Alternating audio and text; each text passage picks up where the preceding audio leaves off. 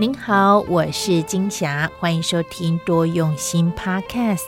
今天我们来和大家聊聊这夫妻的问题呀，安排了两段的内容，谈到了婚姻和夫妻关系，一个是先生外遇婚外情，而另一个故事呢是谈到了夫妻一言不合，怎么终结着吵架吵不停。首先呢，就来听到马来西亚陈以晴师姐哦，她打开心门，说着自己婚姻触礁的心路历程，就如同电影、电视情节一般哦。先生的婚外情对象竟然是自己的好朋友。那当时的疫情真的发了疯似的哦，想给他们难看，可是却伤害了自己，也吓到了孩子。当然，陪伴在自己身旁的妈妈更是担心。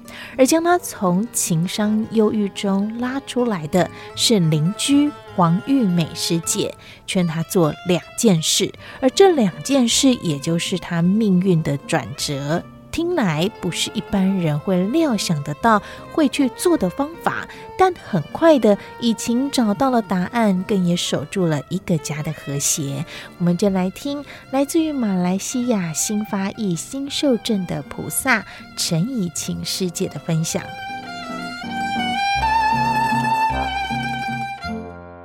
呃，今天跟大家分享这几年来的一些啊、呃、经历哈。在四年前，我得知我的先生外面有婚外情，他在外面跟一个女人生了一个孩子，而那个女人是是我的好朋友，所以那个时候打击很大，然后时常每天都哭了，差不多很崩溃，呃，然后在那那些期间也做了很多傻事哦，就是嗯，最错的傻事就是我把整件事情哦抛去。脸书上面，然后在那段时间也曾经跟我妈说，应该有两次吧，我不想活这样子，所以就那段时间犹豫了差不多一年一年多的时间。那之后呢，我遇到一位邻居，他是一位慈济人，那当时他跟我说了，呃，呃，他叫我做到这两点，第一点就是不要在孩子的面前说爸爸一句坏话。那第二件事就是，嘴巴没有好话，不要跟他说话。因为那时候是很怨恨呐。其实那时候听到这两句，觉得自己是做不到了。相反的，就是嘴巴就是讲就是没有好话了，而且还会跟孩子说爸爸不好。那这个邻居呢，让我嗯很好奇，因为他说的话好像不是。其实不是人说的话，就是不是普通人说的话，就是我们现在知道那个是佛法嘛。但是那时候觉得这个人这么讲的东西就是很很厉害这样子，所以他就跟我介绍慈济。那时候我就去 YouTube 搜索慈济是什么东西，那结果我看到慈慈济的故事，所以我就从慈济的故事第一集、第二集、第三集这样慢慢看上去，所以还知道呃慈济在做什么。说、其中有一呃有一段我听到很感动流泪的，就是上人想要我们女人哦做一个好女儿。那如果呃就是结婚了，就要做一个好老婆，还有要做一个好媳妇。那当我们生孩子过后呢，我们要做一个好妈妈。孩子长大过后，嗯、呃，孩子娶老婆过后。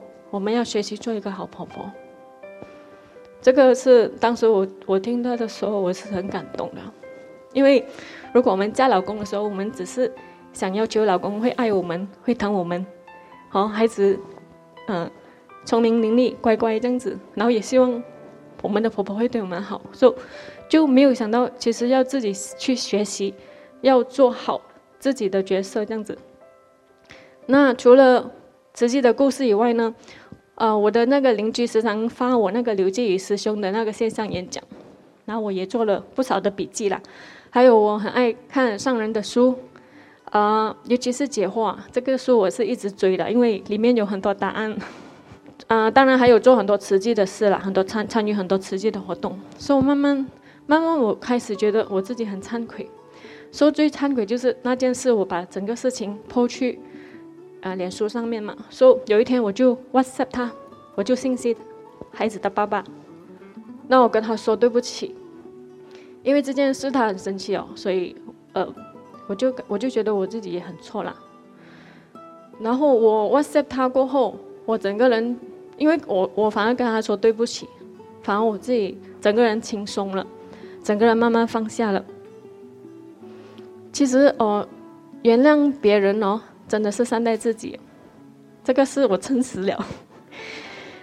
所以呃，慢慢的我也慢慢放下，因为我不想看见我的孩子哦，没有没有得到爸爸的爱，所以我慢慢就放下了。然后回想过去的执着哈、哦。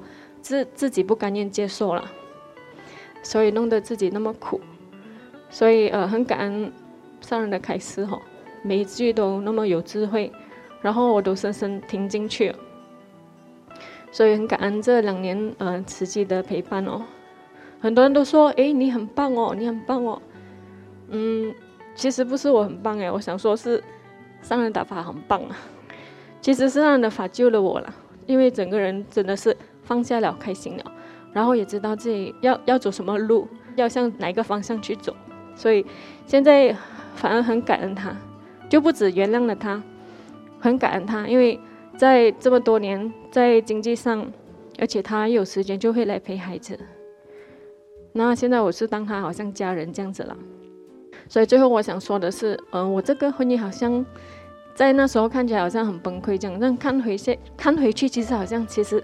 是一个小小的考验，这样子而已。呃，接下来可能还有那些身体的病痛啊，或者是生离死别，或者是无常的那种，所以呃，一直会要求自己多闻法。如果真的是有一天无常来临的时候，我希望呃，应该不会痛苦很久，或者是可能会很容易就啊、可以解脱这样子。这个是我的分享，感恩大家。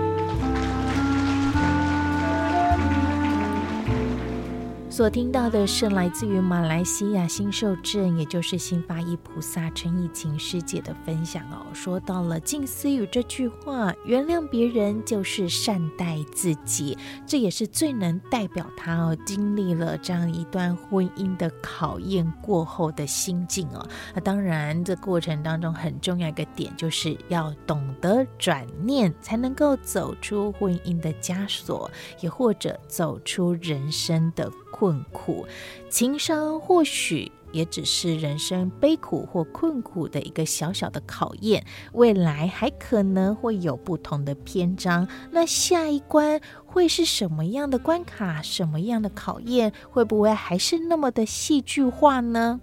不论是什么，只要懂得转念，打开心门。或者加入志工行善行列，因为能够入人群，和人多互动，当然也就更多机会多看看、多听听别人的故事，别人是怎么走过人生困苦，而化作生命的能量，为自己的未来做好准备。那接着我们要来谈谈哦，人说夫妻相处啊，有时真的就是冤亲债主纠缠不清哦，不知道上辈子跟跟他结了什么缘？哈，那当然有出版社统计呀，夫妻吵架排行榜前三名，第一名讲钱伤感情，哈，钱的问题；第二名孩子教养问题，夫妻俩哦意见不合啊；第三名呢就是生活习惯各有不同。那报道当中呢就写着，其实啊夫妻相处是一辈子的事，有的是时间跟他慢慢好，所以呢，其实不用看得太重，轻轻的放过对方，也等于放过自己。接着，我们就来分享这对夫妻，先生黄宝忠。太太林碧燕，两人相爱相处容易，但就是为了这孩子的问题吵来吵去，越吵越不能沟通。而就在这个新冠疫情这三年期间呐，在马来西亚其实是呃不能出门的哈，大家待在家里的时间变长了，而这对夫妻当然一起关在家里，见面的时间就越多啦。那越多见面的时间，是不是越吵越凶啊？不过太太林碧燕也就。把握姻缘来大展厨艺，天天这爱妻料理哦。最重要的不是煮好吃，是煮爱吃的。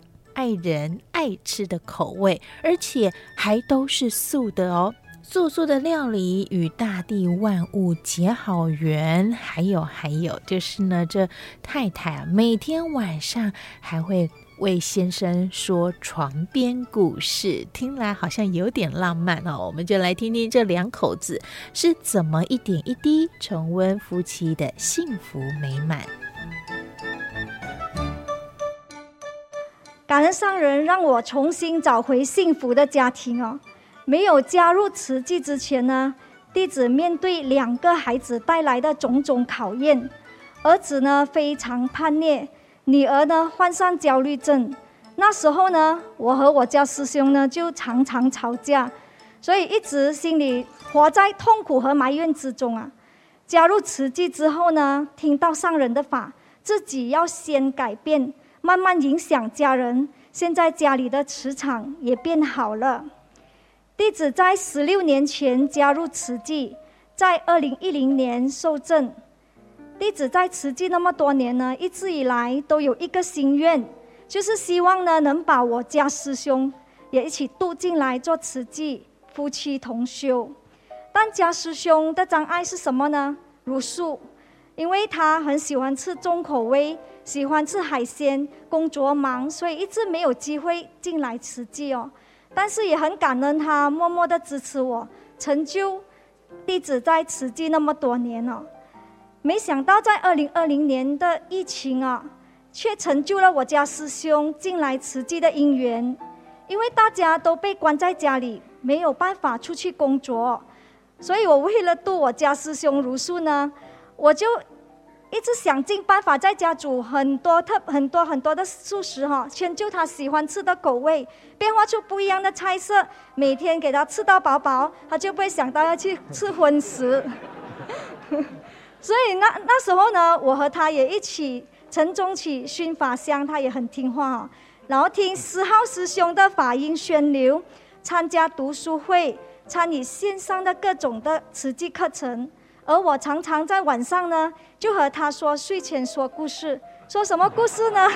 讲上人早期出家住在小木屋修行的故事。小木屋晚上会发光啊，是不是？他也觉得诶很有兴趣听哦。燃臂供佛、盖医院的艰辛、金色师父这样的苦修行等等。虽然他了解了，但我问他你要不要来做慈济，他就跟我说什么随缘呐，慢慢来。所以呢，我就和他说。上人是觉悟的觉者，也是我们的名师，就好像是佛陀。佛陀在世时你不见，等佛陀入灭后你才出现。现在你已经遇到了名师，一定要把握当下，不然到时你后悔就太迟了。然后今年呢？今年呢，啊，学荣有回台，三月的时候有四合一营队，我也把握这个因缘回台学习，也上人也要我回去感恩我家师兄成就我在慈济那么多年，而我也做到了。今天呢，他终于回来了，上人，今天他终于回来了，是我真的人生最开心，我圆了我的心愿哈。现在由黄宝忠师兄来分享。感恩大家，啊，亲爱的上人。弟子要向向您忏悔，啊，因为迟了十六年才回来。其实啊，弟子的人生没有几个十六年的，啊，其实是弟子来不及了，啊，因上人的一句话“无言大慈，同体大悲”给点醒了，简单八个字，一生都无法完成这使命。弟子走入人情，真是法在人情中。每个苦难的人所面对的苦，是真实的基本。他们现身苦相为我们说法，是一部大藏经。从访视中，弟子体会到，啊，感恩户的苦难就像一面镜子，时时给弟子的警惕。弟子茹素的因缘。是我家师姐煮很多素食，啊，慢慢的弟子已经改变了弟子的啊饮食习惯，可是心中还是有吃荤的口意，偶尔还会想吃虾面，啊，直到有一天，我们的师兄海文师兄在这里，他有在这里是我们的队部，啊，他播放了一个视频，是啊，我非常感动。这个视频是一只小鹿要过河，他的妈妈扶着他过河，一只很大的鱼冲过来，然后妈妈看到了，妈妈给本身跑到鳄鱼的前面，给鳄鱼吃掉了。牺牲了自己的生命，而为了保护孩子，从这里弟子已经看到了，其实动物也是有灵性的。我们爱我们的家人，爱我们的孩子，动物也是一样。从那天起以后哦，弟子的心灵上已经改变了，是从二零二零年开始，弟子到现在是全素了，感恩。还有啊，弟子也是积极的募心募款。OK，有一个老伯伯八十九岁，啊，他建了会员以后，我募到他作为会员，一个月以后他往生了。还有一位老婆婆一百零三岁，六个月以后他也往生了。从这里弟子看到行善行孝。不可以等，也感恩他们在人生最后的阶段，跟慈济结了一个善心，很感恩他们。啊，弟子在做慈济会时时警惕自己，因为弟子听到一位师姐跟上人所分享的师徒之间的对话。啊，做慈济事时对人事物常起烦恼心。上人对他说：“慈济人那么多。”你要精进，不然我回头一看，不一定啊能看到你哦。从这里啊，给弟子深深的领悟到，不要因人而乱的心，要心宽念纯。啊，今天弟子向上人发愿，愿生生世世跟紧上人的脚步，传播善和爱。接引更多的人来来做慈济，无限感恩，感恩上人。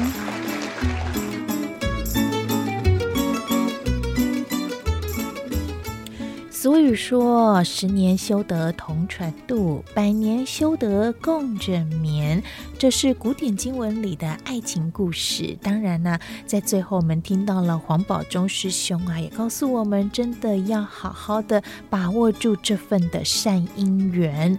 佛经里面讲缘分，告诉我们人和人之间的好因好缘要好好把握，不要让它擦肩而过，让缘分从我们眼前溜走。所以在你。你身边是不是有个偶尔能够说个话、碰个面的人呢？好，如果能够牵起这份情，就是好的开端。那也期待这良缘能够造就善缘，不要拘泥于小爱，我们更要成就于大爱。欢迎您能够加入志工的行列哦！我是金霞，多用心 Podcast 节目，感恩您的收听，我们下回空中见。